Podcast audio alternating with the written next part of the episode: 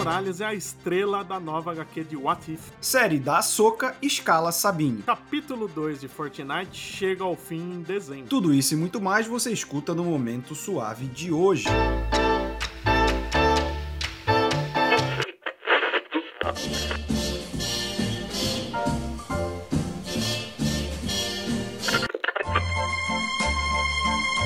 Você está ouvindo ao Momento Suave, aqui no LibPlay.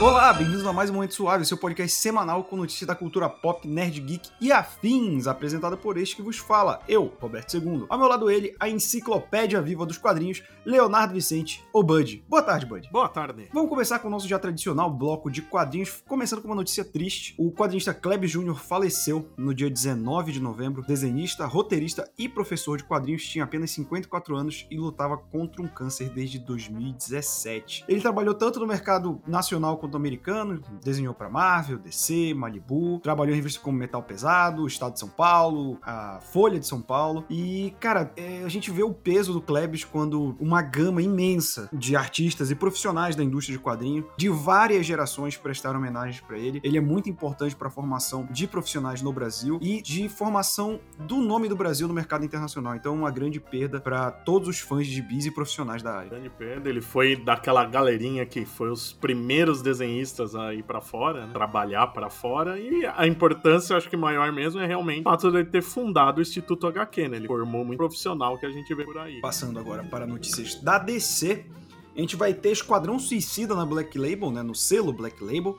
E novamente eu estou notando um padrão aqui, Vicente. Tem muita coisa para fevereiro. A galera ignora janeiro, todo mundo de ressaca ainda do ano novo. Bora lançar coisa em fevereiro, né? Que desde a semana passada e, e retrasada, que a gente vem anunciando de coisa para fevereiro, tá impressionante. Ah, hoje pelo menos a gente vai ter um pra março, mas esse do Esquadrão Suicida tá interessante. É uma equipe criativa boa, né? Já, já É o chama atenção. Simon Spurrier e o Aaron Campbell, né? O roteirista e desenhista. Sim, eles fizeram Hellblazer já no, no selo Black Label, uma série que o pessoal gostou muito. Tem algumas artes externas, já está bem bonita a arte. A arte dele me lembra muito o Bergemo, cara. O, o Liber Bergemo. Eu acho ele uma mistura do Libermerro com o David Lloyd. Sim, lembra um pouco mesmo as feições. E essa minissérie é interessante que vai ter gente tradicional do esquadrão, né? O Tubarão Rei, o Pacificador, a Arlequina e o Capitão Boomerang. Mas o foco não são eles, né? São novos recrutas, são criminosos comuns que vão receber um tratamento especial que dá superpoderes pra eles, mas eles só têm seis meses no máximo. Aí um deles que quer voltar pra namorada que largou ele, é, descobre que se você matar um desses caras, o poder é dividido entre todos. Aí não precisa ser um gênio pra imaginar o que ele vai querer fazer. Exatamente.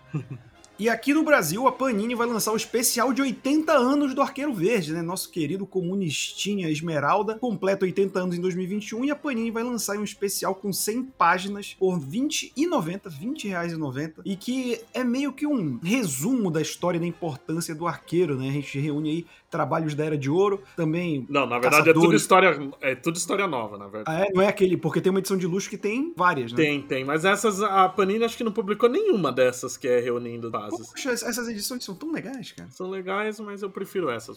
mas aqui, de qualquer modo, revisita várias épocas dele, né? Tanto que tem alguns criadores famosos, né? O Mike Grell, o Phil Hester, gente que fez o título, né? Momentos diferentes. O Benjamin Percy e tal. O Ram 5, que é onipotente hoje em dia. Né? Está em tudo. Mas são histórias que mostram ele com parceiros de várias épocas. Tem a história do Conor Hall, que tem a Ricardita, que estava desaparecida há 200 anos. E tudo isso, como a gente falou, por R$20,90 eu já vou entrar aí na lista pra comprar, porque o Arqueiro Verde é um dos meus personagens favoritos da DC. Eu devo dizer que dessas especiais de 80 anos que saíram, esse é talvez o melhor. Atravessando agora a rua e indo para a Marvel, a Casa das Ideias anunciou pra março, olha aí, como o Vicente havia dito, não fevereiro, março, um especial do Ari focado no Miles Morales, né, que vai mostrar versões alternativas do do herói se ele não tivesse sido inspirado pelo Homem-Aranha, mas por outros super-heróis, né? Então a gente vai ter aí, já na capa a gente tem um Miles Morales Capitão América, né? A gente tem também outras mostrando, por exemplo, Miles Wolverine, que é uma ideia bem legal, né, cara? Eu acho Mil- que essa é a alma do... Milerine, nossa senhora. Wolverales, mas eu estou piorando as coisas. Mas assim, é a alma do Arif, né? Esse exercício de criatividade mais solto. E o Miles é um personagem carismático que eu acho que foi uma baita de um acerto da Marvel, assim. Sim, aliás, não é um especial, é uma nova série que eles ainda não falaram qual vai vai ser a quantidade de edições, né? Cada edição vai mostrar uma versão diferente do Miles. Essa primeira é Capitão, esse Wolverine foi um teaser que ainda não sabe em edição vai estar, mas esse Wolverine está feio. é, não, tá, mas a gente dá Mas o Capitão tá bonito. Né? E ainda tem uma, uma Mina Falcão, Falcão. que tá bonito também. Uma Falcão. Uma Falcão. Uma Falcão. Já que a gente tem a Gavião, eu quero a Falcão. Falcão. Né? Pra ficar tudo no ano. Agora falando de lançamentos nacionais, a Conrad vai lançar o gibi O Partido dos Panteras Negras, né? Que é uma HQ que conta a história da criação e desenvolvimento do Partido dos Panteras Negras para a autodefesa. Para você que não conhece, era uma organização que visava proteger a comunidade negra nos Estados Unidos, surgiu ali pela década de 60, 70, e ela tinha muita questão do, da defesa da produção armada, né? Inclusive, a existência dos Panteras Negras é um dos motivos porque as leis com armamento ficaram mais rígidas na Califórnia, que era o, o local onde os Panteras Negras surgiram, né? Que curioso, no, no, estado em que os negros começam a se armar mais para se defender da polícia, é quando você começa a regulamentar mais arma, né? Parabéns pro é. governo. Imagina se no Texas acontece alguma coisa, né? É, branco é. pode. E aí a gente tem a história desse que é uma história riquíssima, né, cara? Tipo, a gente vai ter o, o roteiro David F. Walker e arte do Marcos Kwame Anderson. E eu confio no selo de qualidade da Conrad, até porque eu lembro, no início do ano 2000, muito quadrinho, um histórico, né? Era lançado pela Conrad sempre com muita qualidade. É legal que a Conrad também anda lançando os quadrinhos já de cara, tanto físico quanto digital, né? Então, coisa legal. E aí o físico tá por R$ 64,90 e o digital por R$ 44,90.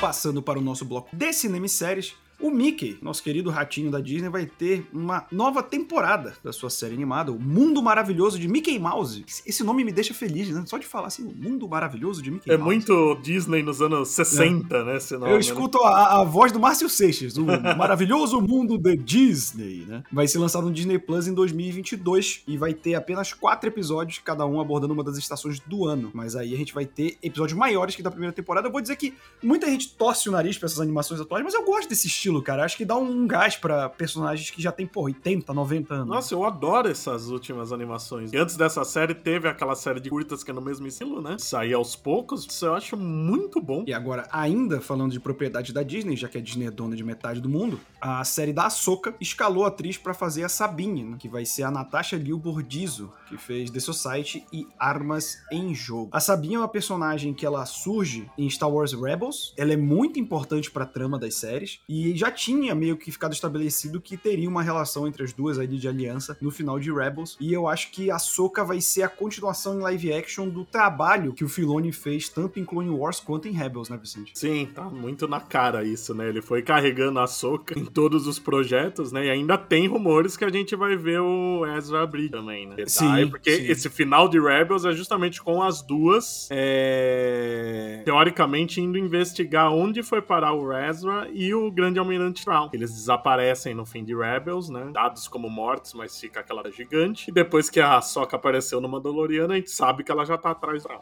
E eu quero muito que tenha um Tron em live action, cara. Porque é um personagem maravilhoso de Star Wars. Sim. E fechando o nosso bloco de cinema e séries, Nocterra, gibi do Scott Snyder, vai ganhar uma série pela Netflix, né? O gibi do Scott Snyder e do Tony S. Daniel, que saiu pela Image Comics, vai sair pelo serviço de streaming vermelho. Eu não conheço Nocterra. Eu sei que a HQ se passa 10 anos depois que todo o planeta foi tomado por uma noite eterna, transforma toda criatura viva em sombras monstruosas, mas eu não gosto do Scott Snyder e eu não gosto do Tony Esther. Eu li o número 1, um, eu achei, não é horrível, mas é, é tão ge apocalíptico genérico. Cara, só o fato de você ter falado não é horrível já deu o tom, né? É, é o que, que é o que a gente espera dessa dupla, né?